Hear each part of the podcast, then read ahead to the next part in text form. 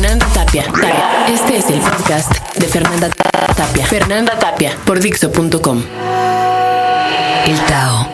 El Tao. Hoy, un Tao de agua. formless, shapeless, like water.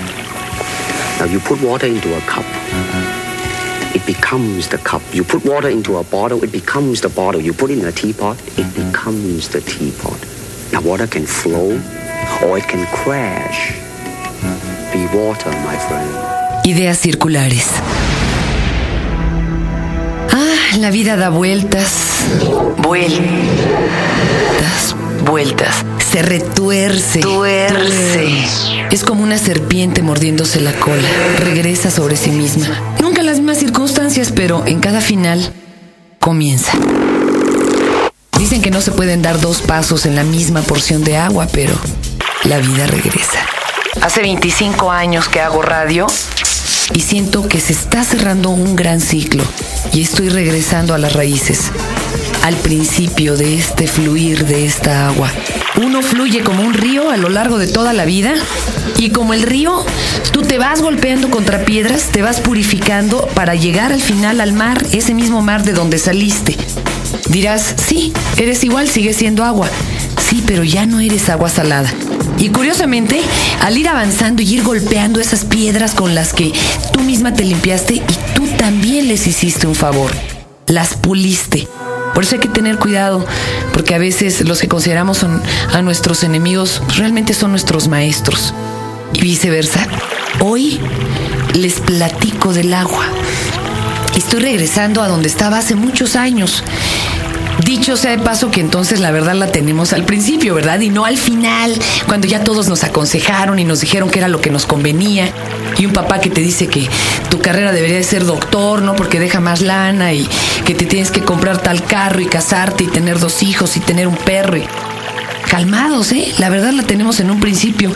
Resulta que después de darle una gran vuelta a mi vida, estoy regresando a lo que de inicio yo sabía que era mi verdad. Por ejemplo, volví a practicar Shaolin. Yo sabía que eso es lo que quería hacer, aunque tardé muchos, muchos años.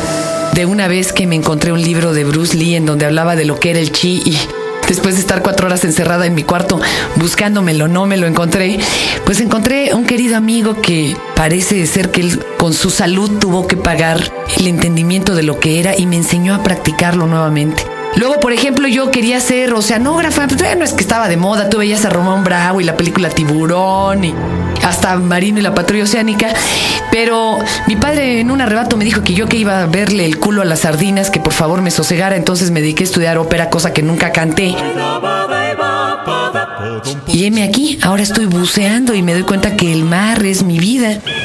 Y me estoy dando cuenta que sí, que esto, que hablar, hablarte, hablarte, poner musiquita, es lo que realmente me gusta. Estoy regresando a mi inicio, porque finalmente fluimos como agua. Este año es el Foro Mundial del Agua y se lleva a cabo aquí en México.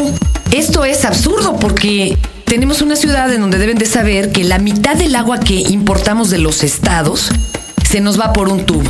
La que llueve y todo se pierde en fugas internas de la ciudad. Esto sería una grosería escandalosa. Bueno, es hasta obsceno, donde pues haciendo tanta falta el agua, perdamos nada más por no tapar las goteras de nuestras cañerías, ¿verdad? En la mitad de esta agua y estamos robándosela a todos, ¿no? Al Cuzamal, al Estado de México, a ta, ta, ta. Se la robamos a todos lados. Somos ese gran vampiro de toda la República. Nosotros, los citadinos, no en balde nos odian.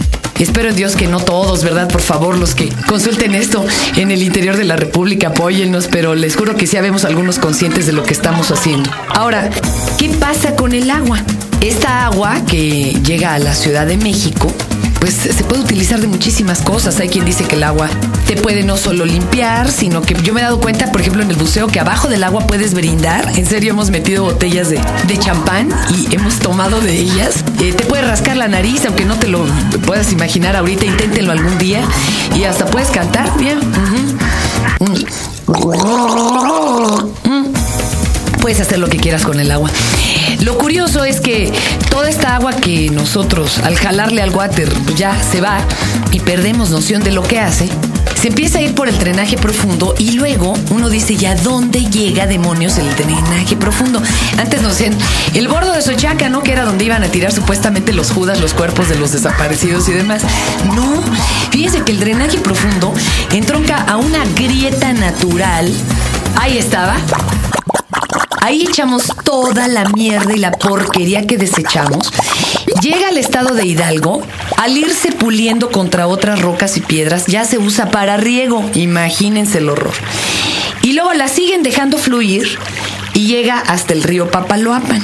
Esto a mí me inquieta en demasía porque me he dado cuenta por un estudio que tuve que hacer de ecosistemas marinos que se está acabando el coral a la altura precisamente de esa zona del Papaloapan y le echan la culpa a la termoeléctrica, ¿no? Porque supuestamente está elevándose la temperatura de la zona.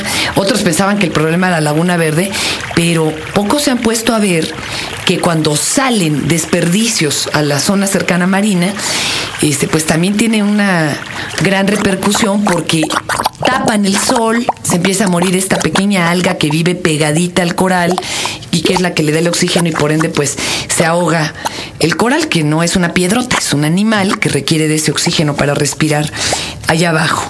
O sea, desde aquí estamos enfermando a Veracruz y a ver qué nos dicen de esto en el Foro Mundial del Agua. Hablando de Veracruz, ustedes han estado en el puerto. Hay quien dice que es un manicomio con vista al mar. Yo creo que sí. ¿eh? La gente es loca, bullanguera, chismosísima. Es terrible que un chilango se vaya a vivir para allá porque se lo acaban. Pero si va uno por unos cuantos días, se dedica uno a comer y a beber buen café. Caramba, señores. Yo les voy a recomendar un lugar rarísimo. Se llama el Samborcito. así como el Sambors, pero en chiquito. Y es una lonchería chiquitita.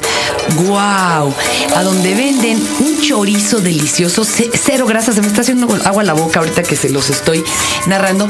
Y claro, también tienen las tradicionales gorditas veracruzanas. Fíjense que las gorditas, sobre todo las de piloncillo, se parecen de forma muy extraña a unos panes que venden, espero en Dios que todavía vendan, ¿verdad? Después del huracán allá en Nueva Orleans. Y cuenta la historia que creen que el señor que montó estos cafés en Nueva Orleans para vender las famosas viñetas se llevó cocineras mexicanas que sabían hacer las gorditas veracruzanas. Y hay otra cosa que venden para allá que, son idénticas a las gollorías oaxaqueñas, pero que son deliciosas. Entonces es como una reflexión y mi alma y mi corazón se van a Veracruz que de veras es un manicomio con vista al mar. El agua puede enloquecer o sanarte, como les decíamos, que Veracruz era un manicomio con vista al mar, pero fíjense que ahora que estuve entrenando el buceo bajo hielo, que ya les contaré más tarde de qué se trata porque voy a ir a bucear bajo de la Antártida, también me ha hecho conocer especies muy extrañas, no de peces, no de mamíferos marinos, no, sino de las personas que viven en contacto constante con el agua. Tengo una colección de personajes extrañísimos, yo le llamo las otras especies. Eh, y pues uno de los que acabo de conocer y que verdaderamente se llevó como una cuartilla y media de narración fue Mike. Mike me preparó para poder bucear en temperaturas muy frías. Mike vive en Reno, Nevada. Mike es un personaje hermoso, como de dos metros, rubio, con los bigotes retorcidos hacia arriba al estilo Dalí, y más bien parecería un elfo sacado de algún cuento de Tolkien. Mike estuvo en la tormenta del desierto. Era un francotirador. Curiosamente acaba de salir la película de Soldado Desconocido, mal traducida al español, pero bueno, los Jarheads. Él fue uno de esos francotiradores que no le disparó a nada durante los meses que estuvo apostado allá. Él preparó a gente que se fue, por ejemplo, a ver la película Black Hawk Down. Eran sus alumnos, algunos de los que cayeron y murieron en ese helicóptero. Preparó a gente en Bosnia, preparó a gente que se fue a Irak.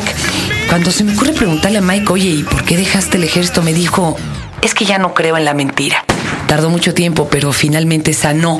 El problema es que Mike se casó con una chica que había estado siete años en un psiquiátrico, nadie se lo había advertido y la chica de repente empezó a tener reacciones muy violentas.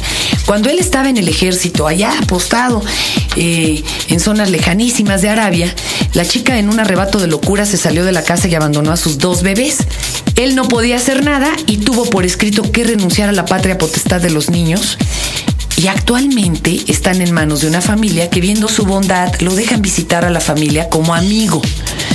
Él ve a los niños y los niños creen que es un amigo de la familia y en verdad son sus hijos. Qué tremenda historia la de Mike. Mike tiene muchos proyectos, tiene sueños, tiene ilusiones, pero Mike no tiene chica y está muy solo y se sigue sanando en su mar.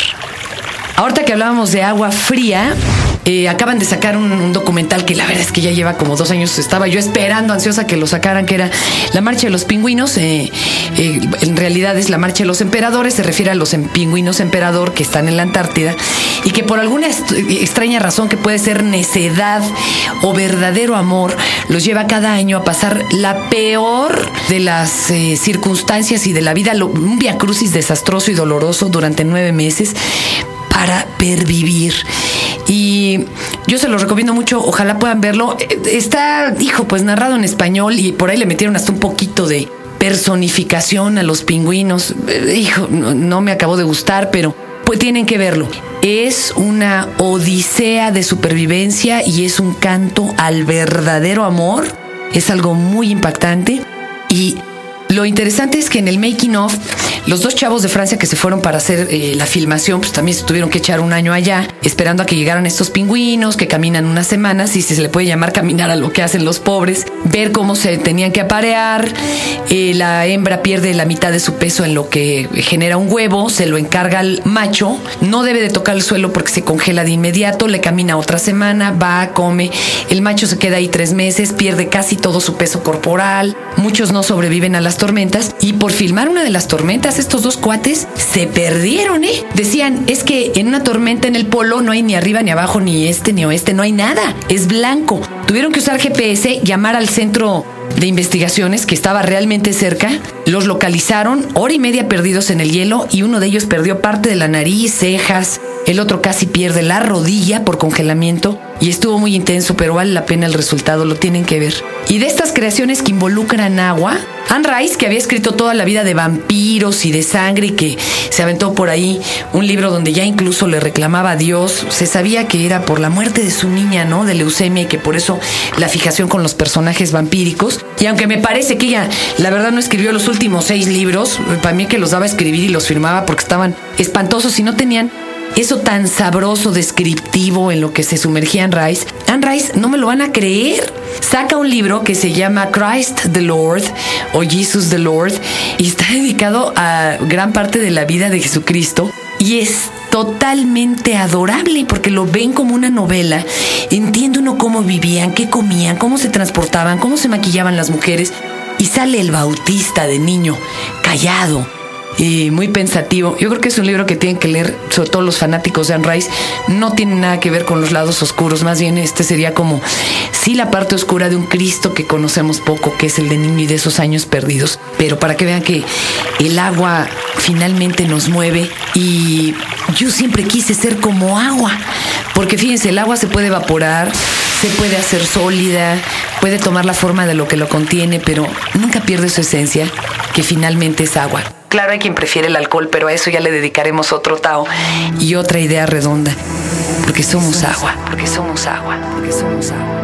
A good martial artist is like water. Why? Because uh, water is insubstantial. By that I mean you cannot grasp hold of it. You cannot punch it and hurt it. So be soft like water and flexible. Los espero en la próxima idea circular en este Tao. Soy Fernanda Tapia. Acabas de escuchar el podcast de Fernanda Tapia por Dixo.com.